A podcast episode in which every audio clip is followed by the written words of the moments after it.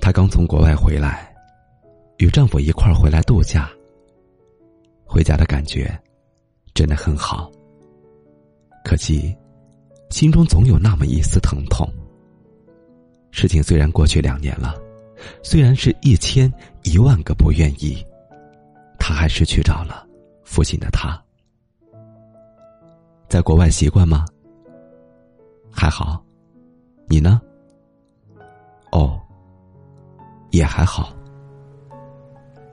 淡淡的，两个人都不知道怎么开口了。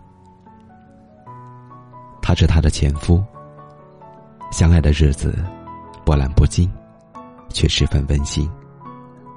两个人是大学的同学，毕业就结婚了。没有特别的成就，无忧无虑。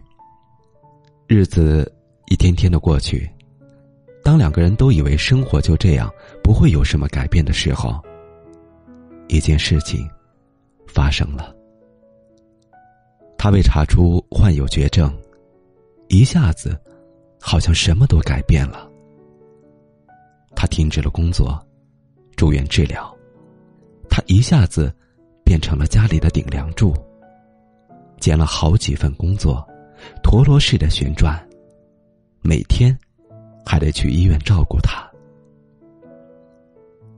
就在他拼命赚钱为他治病的时候，医院里却传出了他的桃色新闻。他与一位同病相怜的女病人好上了，这怎么可能呢？结婚这么多年，喜欢他的人一直都不少，可他从未做过对不起他的事儿。现在更是不可能的。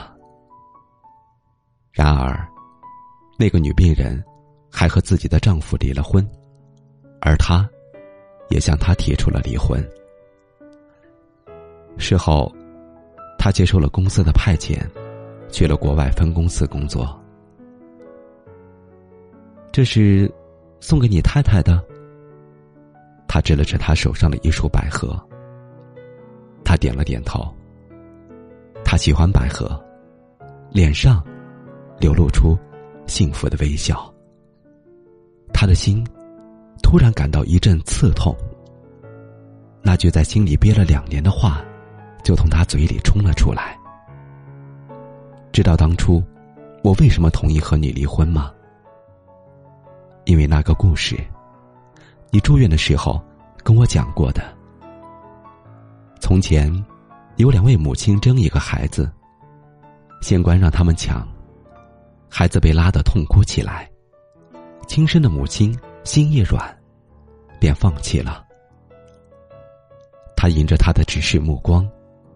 两个人的眼角都有泪光在闪动。送走了他，他捧着百合，独自去墓地看望另一个女人，那个被他称作他太太的、喜欢百合的女人。两年来，他很少出门，头上的头发也掉光了。我的日子不多了，我的朋友。今天。可能是我最后一次来看你了。谢谢你，当初对我讲的那个故事。他对墓中的女人喃喃的自语。那个故事，其实是他进医院后不久，这个女人讲给他听的。当时，他们都知道自己患了绝症，女人不想拖累她深爱的丈夫，她不想拖累深爱的妻子。于是。他们决定先放手。